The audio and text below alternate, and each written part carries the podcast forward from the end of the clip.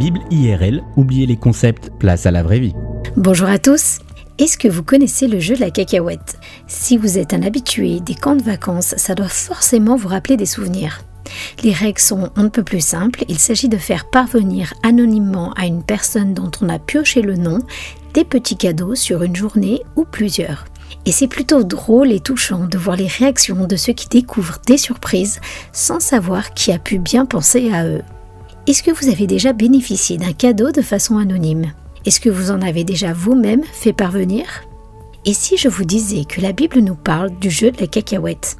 Alors oui, j'avoue, largement extrapolé, mais écoutez donc ce que nous dit Jésus dans l'un de ses plus célèbres discours, connu sous le nom du Sermon sur la montagne. Évangile de Matthieu au chapitre 6 à partir du verset 2. Quand tu donnes quelque chose à un pauvre, n'attire pas bruyamment l'attention sur toi comme le font les hypocrites dans les synagogues et dans les rues. Ils agissent ainsi pour être loués par des hommes. Je vous le déclare, c'est la vérité, ils ont déjà leur récompense.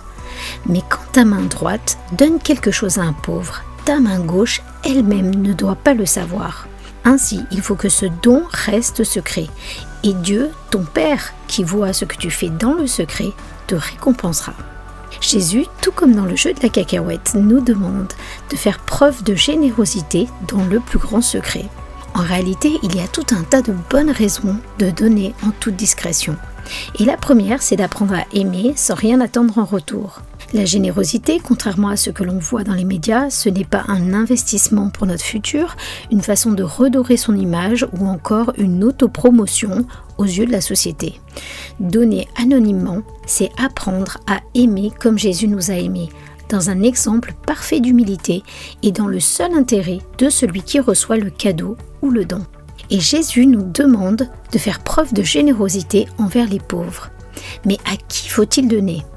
Il y a tellement de pauvres à travers le monde, tellement de SDF dans nos rues, par qui commencer? Et si vous commenciez tout simplement par votre prochain, c'est-à-dire par ceux qui font déjà partie de votre entourage?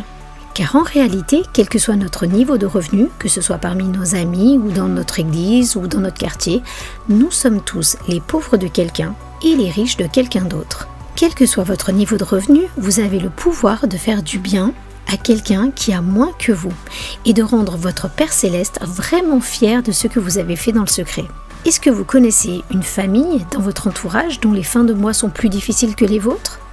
À qui pourriez-vous faire parvenir en secret une boîte de friandises, ou bien des tickets de cinéma, ou encore un bon d'achat, ou quelques billets?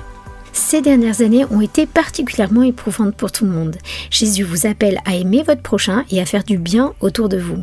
Demandez-lui qui vous pourriez bénir là, tout de suite, maintenant Vous avez déjà un nom? Alors, à vous de jouer et à bientôt.